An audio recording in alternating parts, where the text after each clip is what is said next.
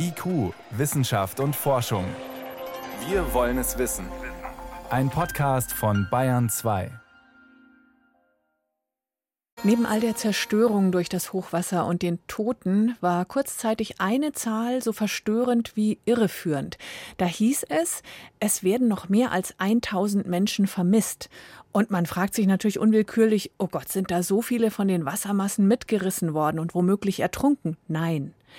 Das waren vor allem Menschen, die jemand telefonisch oder vor Ort nicht erreichen konnte zu dem Zeitpunkt. Selbst da, wo noch Strom da war, gab es oft kein Netz. Frage an meinen Kollegen Peter Welchering. Woran lag's? Ja, ganz einfach gesagt standen viele Mobilfunkstationen schlicht unter Wasser oder Vermittlungsstationen der Telekommunikationsprovider, die überspült waren, dann waren die kaputt. Elektronik geht dann kaputt, wenn es unter Wasser steht. Außerdem waren Kupferkabel oder Glasfaserstrecken beschädigt, also die Leitungen waren auch kaputt. Und um eben ins Internet zu kommen oder um eben zu telefonieren, brauche ich auch eine Leitung. Die Mobilfunkstation braucht eine Leitung tatsächlich zum Provider, zum Server des Providers.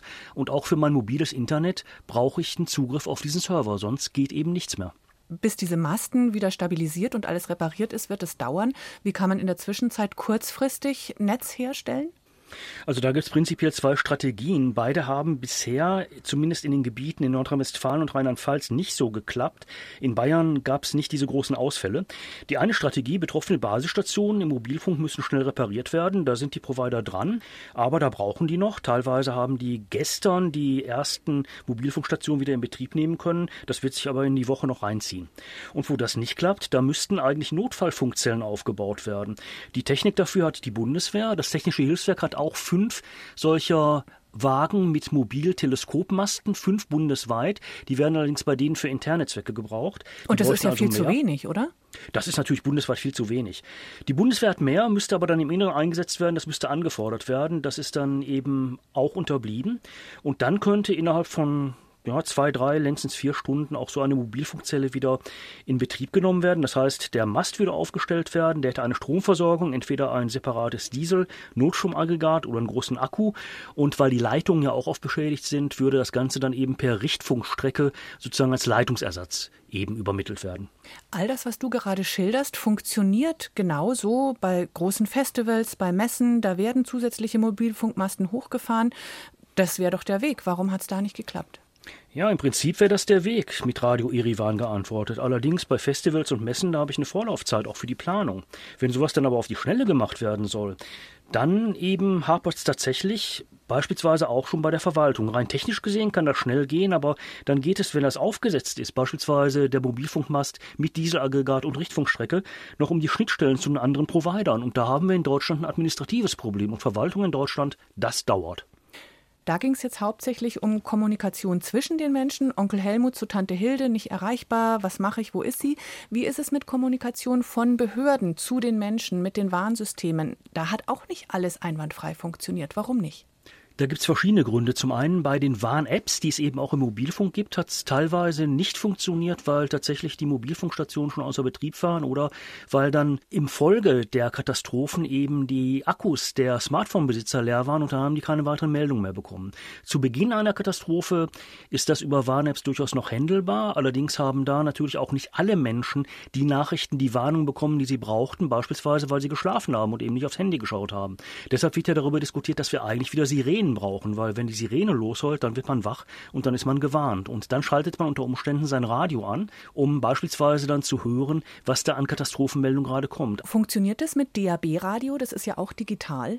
Da brauchen wir noch das gute alte UKW. Mit DAB funktioniert es nur, wenn ich auch die Stromversorgung sicherstellen kann. Das ist in solchen Katastrophengebieten ein bisschen schwierig. Genauso wie die Stromversorgung auch für die Smartphones schwierig war.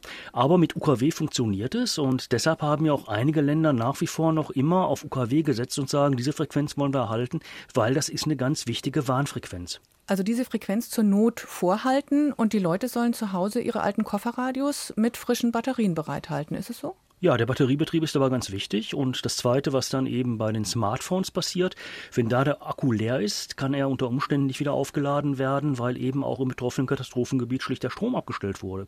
Und da haben ja am Sonntag ein privates Unternehmen, das heißt mehrere private Unternehmen sogar, eine ganz pfiffige Idee gehabt. Die sind nach Rheinland-Pfalz und NRW gefahren und hatten mehrere Lastkraftwagen mit Powerbanks dabei. Die Powerbanks waren alle aufgeladen und das haben die da an die Leute verteilt. Also so Ersatzakkus. Das sind ja quasi so kleine Ladestellen, mit denen ich dann den, den Akku selbst wieder laden kann.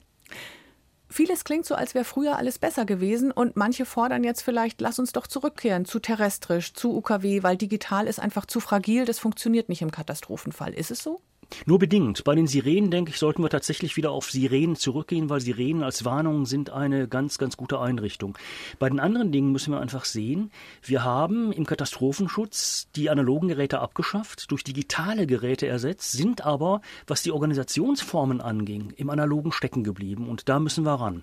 Das heißt, wir müssen dafür sorgen, dass beispielsweise beim Ausfall von solchen Mobilfunkstationen innerhalb von zwei, drei, vier Stunden tatsächlich so eine mobile Funkstation auf aufgebaut wird, eingerichtet wird, ihre Richtfunkstrecke aufbaut zur nächsten Mobilfunkstation und damit das Netz wieder vermascht wird.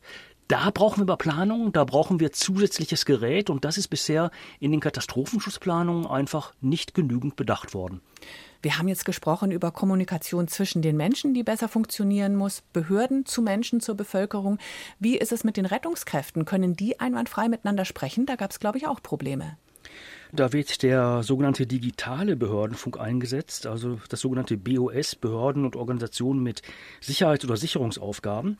Das funktioniert mit digitalem Bündelfunk technisch sehr gut. Es gibt zwei oder gab zwei Probleme. Zum einen, es gibt immer noch Funklöcher, weil wir in dem Bereich noch nicht ausreichend ausgebaut haben. Und dann haben natürlich Rettungskräfte versucht, wo es diese Funklöcher im BOS, also im digitalen Behördenfunk gab, auf den normalen Mobilfunk auszuweichen. Aber das hat eben nicht geklappt, weil der normale Mobilfunk Leistung hat eben auch nicht funktioniert. Und das zweite ist die zu kurze Laufzeit der Akkus, respektive zu wenige aufgeladene Ersatzakkus. Wenn solch ein beispielsweise Bergungszug oder ein Sanitätszug, Betreuungszug des Katastrophenschutzes unterwegs ist und die müssen sehr viel an Informationen austauschen, dann ist solch ein Akku im digitalen Behördenfunk eben nach einigen Stunden noch einfach leer. Da müssen die entsprechenden Katastrophenschutzzüge mit entsprechenden Ersatzakkus besser ausgestattet werden, damit sie dann wirklich einfach den Akku tauschen und weitermachen können. Und da gab es eben auch Versorgungsprobleme. Fazit nochmal auf den Punkt, wo muss sich was verbessern? Wir müssen an mehreren Stellen anfangen. Wir dürfen uns nicht allein auf digitale Warnmeldewege verlassen, also die Sirenen müssen wieder her. Und zum Zweiten müssen wir dann wirklich den Katastrophenschutz, den digitalen Gegebenheiten anpassen. Das heißt, digitale Mobilfunkstationen, die mobil sind, müssen mit einbezogen werden und die Rettungskräfte müssen besser ausgestattet werden, was beispielsweise Ersatzakkus und ähnliches angeht. Digitale Kommunikation im Katastrophenfall, da gibt es noch einiges nachzurüsten. Informationen waren das von meinem Kollegen Peter Welchering. Vielen Dank. Gerne.